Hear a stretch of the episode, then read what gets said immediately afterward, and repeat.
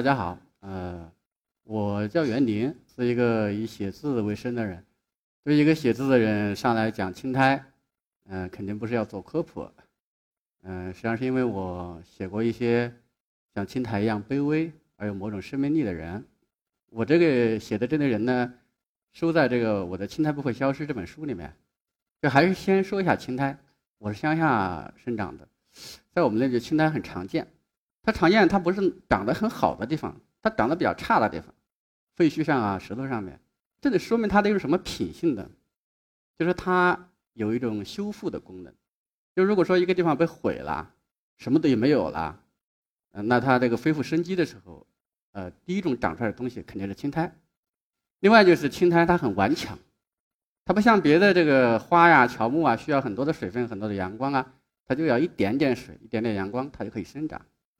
说完这个青苔呢，就是来说一下像青苔一样的人。这些人呢，我想首先说的是我的外婆，这当然很俗套，但是大家都是这么开始的。小时候我们家很特别，我们就住在外婆的院子里。呃，外婆的院子里呢，就有两个很对立的人，看上去一个是外公，一个是外婆。外公嘛，就是一家之长。这个他虽然说也就老了，平时也不大活动，但是他的身影显得很庞大。他这个搬一把椅子往院子里一坐，这个手里拿一个大烟杆，带着一个很铜的大烟锅，看着哪小孩子不顺眼，顺手给你一烟锅，大家都很怕他。他那个身影感觉笼罩了整个院子，有点像那个巴金的这个家里面那种大家长。相比之下，那个外婆就好像不存在。呃，他这个像什么呢？他就像那种，他像青苔，但是还不像正常的青苔，像那种没什么水分。这个也没得到什么阳光，枯萎的、发黑的青苔，这个连这么一点点色彩和光线都没有。你看他生下了所有院子里的后代，但是，他好像是最不重要的，辈分最低的。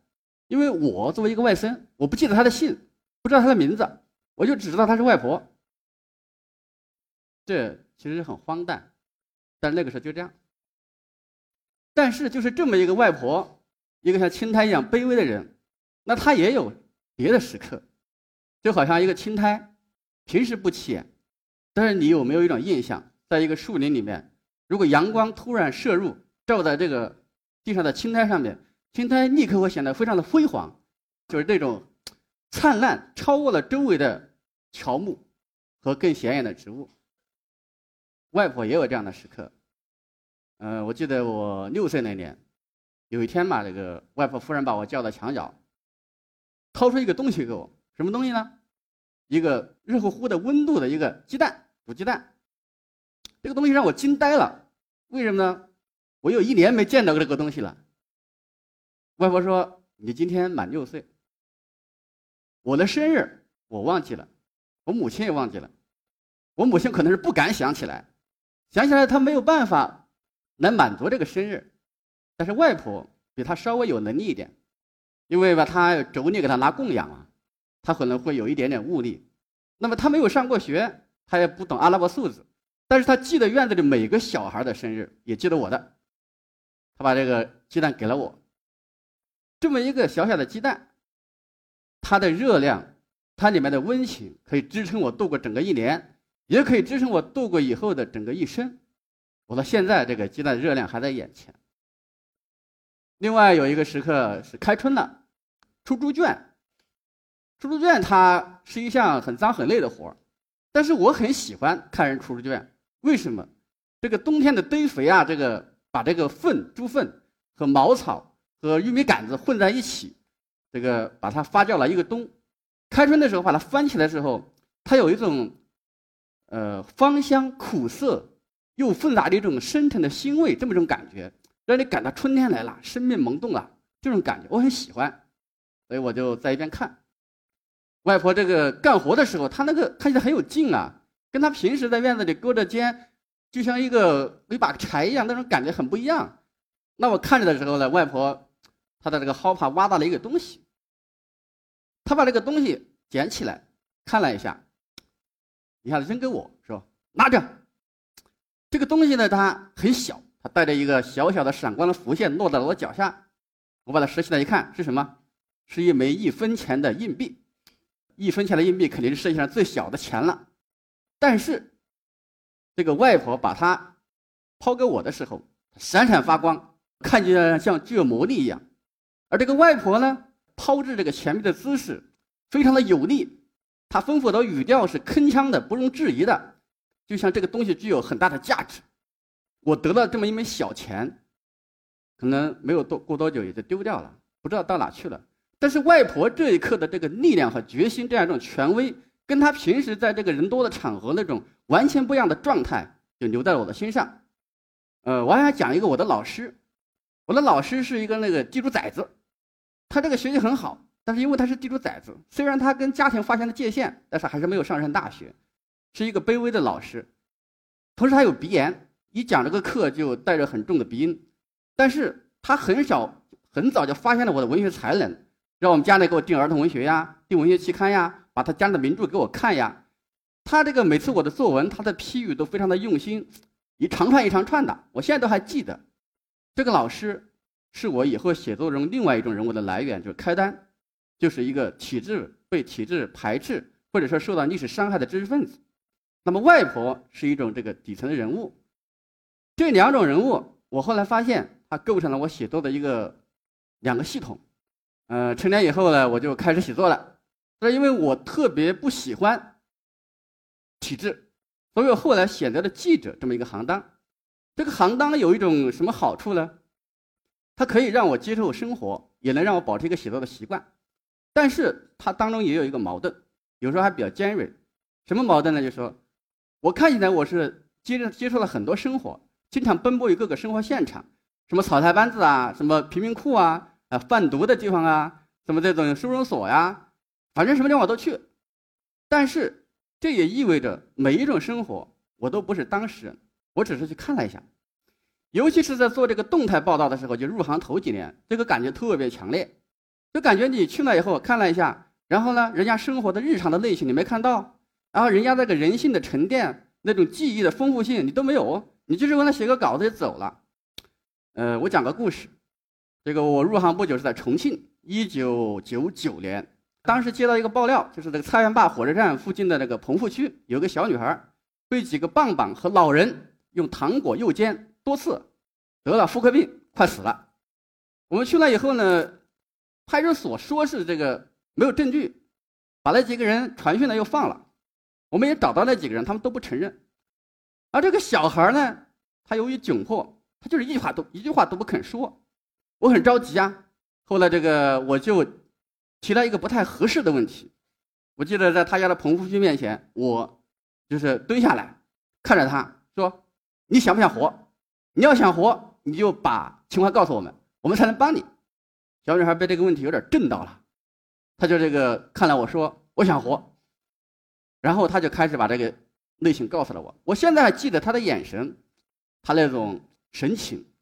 可是呢？他告诉我又怎么样了？我们没有帮到他，很快他就去世了，那些人也没有受到惩罚。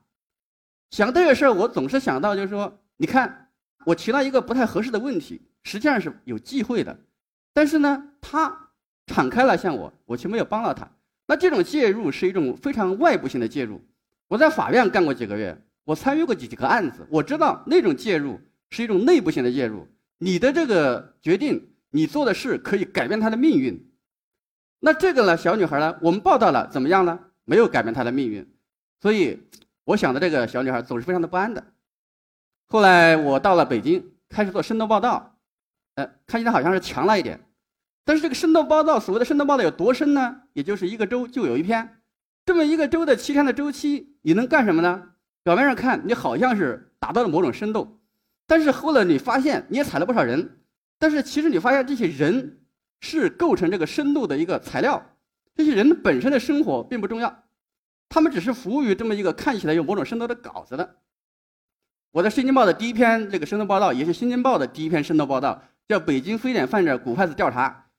当时这个 SARS 危机中使用了大量的糖皮质激素疗法，最后出现了大量的后遗症，但是都不让报道。我用了很多功夫去找到了这些人，这个其中有一个人我印象很深，他是一个外地的保洁员，在北京替医院保洁的时候。感染了 SARS 病毒，按说他也为 SARS 的防治做出了贡献呀。可是他是外地户口，没有医保，什么也没有，他怎么办呢？他也没有钱买药，他就去当小白鼠啊，当试验的这种对象小白鼠，到那个望京医院去拿那种试验的新药，没有证实临床的疗效和危害性的这种药来吃，他的身体周围摆满了各种各样的大药包，一旦这些药被证明安全性没有问题，有疗效，他就不能再免费吃了。所以他背对着我，我看着这个背啊，这个背，他也不是什么很。很直啊，很有抗议啊，怎么的？他就是一个微微佝偻的背，但这个背让我忘不了。我可能都忘记他的脸了，但是我忘不了这个背，这是一种承受的背影。你看，他只是我采访的很多 SARS 后遗症患者中的一个。我稿子上写出来呀，有一些影响，怎么样呢？这个人消失了，我再也不知道他的下落。另外，我写过一个生动报道，叫《尘》，是写尘肺病人的，我家乡的尘肺病人。我记得在一个。叫鸡公峡的地方，外面采访一对兄弟。这个我去的时候，弟弟已经过世了。哥哥告诉我弟弟去世之前的情形，他照顾了他。然后他带我去看弟弟的坟，经过一个那个杂草丛生的一个小径，走了很远，到一个山坡上，弟弟的坟就在那里，看起来没有好好的垒啊。我们家乡的坟都讲究垒得圆，那这个坟是方的，你都可以看它的棺材的形状，就没有好好的垒。我问他，我说你得了尘肺病没有啊？他说没有。但是他在他弟弟坟前背那个手这样沉思，我不知道他沉思什么。我是为了写稿子嘛，所以过后我也就没再去想这个事儿。结果第二年我回家乡去，听说他也死了，也是尘肺病。他死的比弟弟悲惨，为什么呢？弟弟有他照顾，他没人照顾。他最后的半年是打豆腐，租了一个房子。结果他死了以后，过了几天，尸体臭了，臭味传出了那个豆腐房，人们才发现了他已经死去了。就这么一个人。那我写的深度报道怎么样了？这个人我并不了解，他最后经历了什么？我其实非常不满意这种状况。另外一种情况，有人说是你可能是没有这个写到他每个人的生活，可是如果我们的报道改变了一个制度，促进了某项社会进步，那不是也很有意义吗？你像那个孙志刚案，对吧？这种稿子是啊，孙志刚的那个记者陈峰就是我的搭档，在《新京报》的时候，在新浪的时候，是我知道他有他的意义。但是我还是有不满的，为什么呢？这个也是政府有意要改良，他才会改良。他要不想改良，不想让步，你报道做破了天也没有用。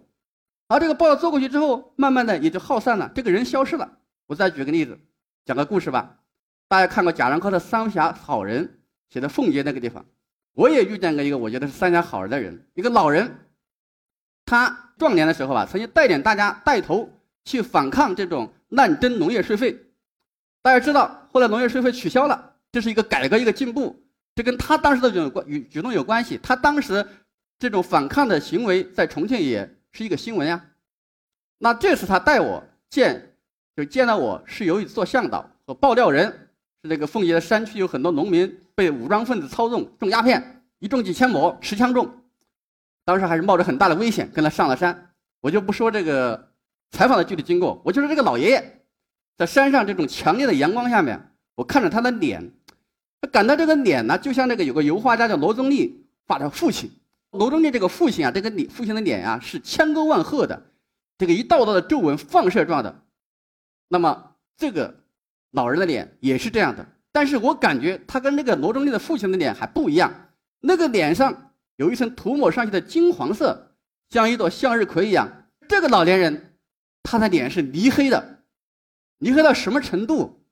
泥黑的微微发光，它像是一种木雕，就像上帝用上千次刀工亲手雕刻的脸。这么一个人，这次暗访顺利的完成了。过了好几年，他忽然打电话给我，他说：“哎呀，阮记者呀，我出来一个大事啊！”他这个最后一个“耶”字，带着一种哭腔。我问他是什么事儿，儿子死了。他唯一的儿子死了，在这个张家口的一个铁矿里出来一个事情，他怀疑这个儿子是被人弄死的，没有死透，被人弄死了，这种事很常见。他想我帮他，那么他那个语调呢，这么大的事儿，他并没有显现出何等的悲痛，可能他已经习惯了压抑自己，但是我听得出他心里面那种颤抖。我报了题，可是报社说这死个人又不是北京的，社会新闻做不了，深度新闻不够做，怎么办？散了。然后我就没法做。他把他儿子的照片给了我，这个照片是一个在殡仪馆的冰柜里，脸上带着雪茄，还没有火化的照片。我因为没有替他完成这个事儿，我把这个照片长期的放在我的桌子上看他，直到有一天被我的室友撕掉了，他觉得太可怕了。我想到这个老人，我在想，他也曾经是新闻的主角呀，他推动了社会的进步啊，他是那个为众人爆火的人呀。可是怎么样呢？农业税取消了，新闻过了，他自己的儿子死了，没人觉得这个事儿大。比起他爆的这个种鸦片的料，他儿子死没有意义。没有人愿意报，我也帮不了他。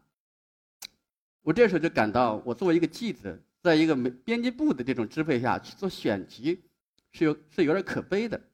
所以我想到，我应该有一点独立性，这样我慢慢的写作走上了一个非虚构的道路。就是说，我不再只是一个记者，我希望自己长期的关注一群人、一个行业、某种群体。二零零五年的时候，我辞职，回家乡去待了一年多。我想写家乡的农民，写他们在这个城镇化运动中的淡劣的状态下的乡土的农民。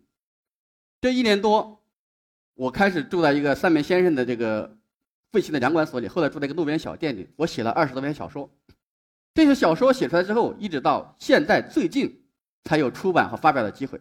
但是我还是遗憾，我待的不够久，因为我还没有真正变成他们的自己人，我还某种程度上还是一个外人。那回来之后，回到北京，回到城市之后，我还是驱使自己努力的去跟各个群体保持联系，尘肺病病人呀，城市的打工者呀，被体制压抑排斥的知识分子呀。你像我后来写过像守夜人高华这样的文章，他就是一种被体制压抑的知识分子。那还有，比如说这个像皮森，我前一段也去过。那么跟他们长期的保持一种联系，通过这种不断的去接触、去熟悉他们，慢慢的我从一个局外人。想变成一个他们的自己人，能够了解他们。我不想只是写动态，想了解他们日常生活的内情，想了解他们的人性的层次、人性的机理，这样最后到达一个非虚构写作这样的高度。我还有一个系列是关注人的生死，我出来一本书叫叫九九十九次死亡，是积累了十几年的作品。我现在仍然在写它的续集啊，已经快写好了。我还想最后把我的死亡写进去，那么中国人的生死这样做一个系列来关注这个东西。做这样一种长期的关注，对群体的这样的长期的这样一种这个联系，你需要做到什么呢？你需要克服一种内心的不适感，因为我们虽然是底层出来的，可是我们在城市里待久了，我们已经不太习惯这种生活方式了。那像那个江城的作者何伟说的，你需要离开舒适的社交圈，去这个你并不熟悉的地方。那么因为他们的生活比较低嘛，它是一种劳动占主体的，百分之八十是在劳动，你需要习惯这个。另外，你需要习惯。他我们在消化系统中有点舒适度，它由于直接接触物质，舒适度不那么够，你需要接触，你需要熟悉这个，你不能表现出强烈的排斥感。那么通过这样一种长久的熟悉，最后你能够真的变成他们生活的自己人。除了变成他们生活的自己人，在写作的时候，你还要注意不要使用矫揉造作的语言，不要动不动就是忙于发泄情感和发议论。情感和议论这个看起来很重要啊，但是比起他们的生活经验不重要。啊，不能说我一上来我就要求你很感动啊，我的文字要很有温度呀。然后我这个，呃，一上来我看到了啊，我好震撼呀。这个实际上情绪和情感是两回事儿。你这种东西啊，一下就把人调动起来了，好像一个直播的一个网红或者一个出镜记者带着你往前走啊，我们真的很感动。过后以后，你把他的事儿忘得一干二净，实际上记住的只有你自己。这种类似心灵鸡汤的东西，要把情绪和情感区分开来。我想这个不管我的写作之路走了多远。走到什么地方，以后比如说我也写小说，在哪怕是在虚构的领域中，我希望非虚构，希望对人的真实生活的关注作为一种底色，而不是说是把他们抛弃了去讲故事。前天我在上海书展上，中心搞了个活动，一堆作家上来大讲这个故事，故事，所有人都是故事，我不太满意非要说故事，故事中的人呢？我们是为了写故事还是写人？我想我不能忘记人，我一定不会忘记那些像青苔一样的人，这是我的写作，不管怎么样。我一定要坚持的一个东西。有人会说：“你干嘛这个行？你写人可以，你干嘛非写这个青苔一样的小人物呢？你不写大人物呢？你不写那种高尚的、崇高的人物呢？”我想，这个高和低、崇高和卑微是一种相对的。帕斯捷拉克写日瓦格医生的时候，写了个初稿，请那个阿哈马托娃来看。阿哈马托娃说：“哎，你干嘛显得这么一个呃不怎么样的医生？你应该写的一个宏大的主角，那个一个伟大的人来反映这个宏大的历史啊。可是阿赫玛托娃自己在苏联大清洗当中，他也是写的一个普通人的遭遇啊。所以说这并不矛盾。说到这个崇高和卑微，我想再讲一个故事。一个女的，她这个是中越边境线上这个地雷村的人，她的那个腿没有了，十七岁的时候割稻子，一个地雷夺去了她的双腿。我见到她的时候，她跪在一个铁板凳上收割稻谷。他除了收割稻谷，他还养牛、喂鸡、做饭、打扫卫生，是要养儿育女，他还要上访。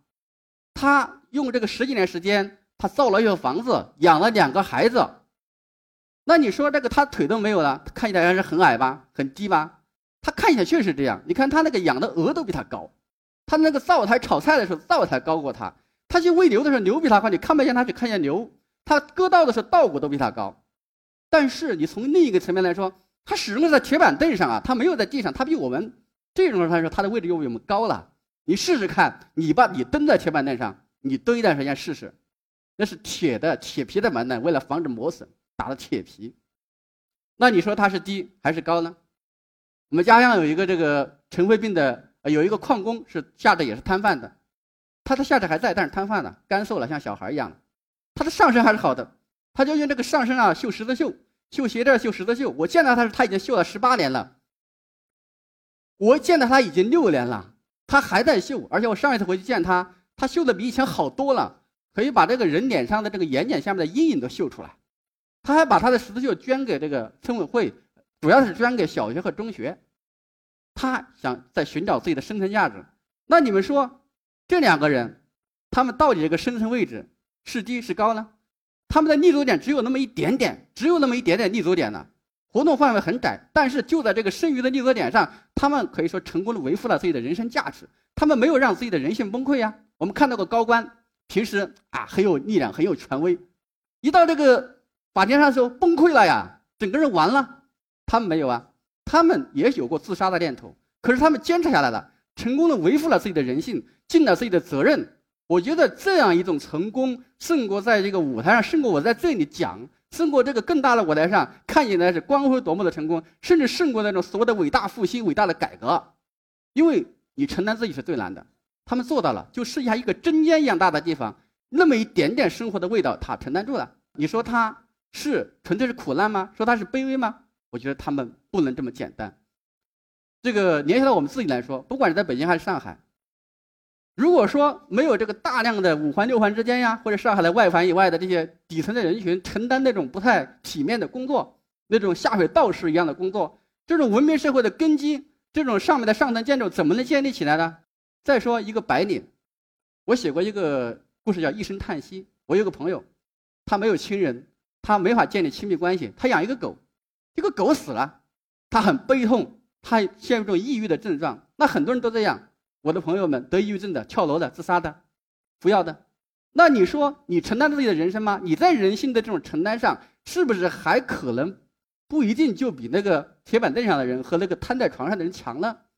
那大家谁？比谁更惨，或者说大家谁比谁更有价值呢？那我写底层的人，有的人说我老写悲惨的事情，我不认为那是悲惨，我认为那是一次他的人生是一种青苔的力量，青苔的温暖。那么你可能也是青苔，我们都在这样艰辛的生活，也在大地上寻求一种安顿。那么我们也都是青苔，我们有我们的温度，有我们的力量，我们有卑微，但是我们有我们的价值。所以写青苔，写像青苔一样卑微的人群。也就是写我们自己，青苔不会消失。谢谢。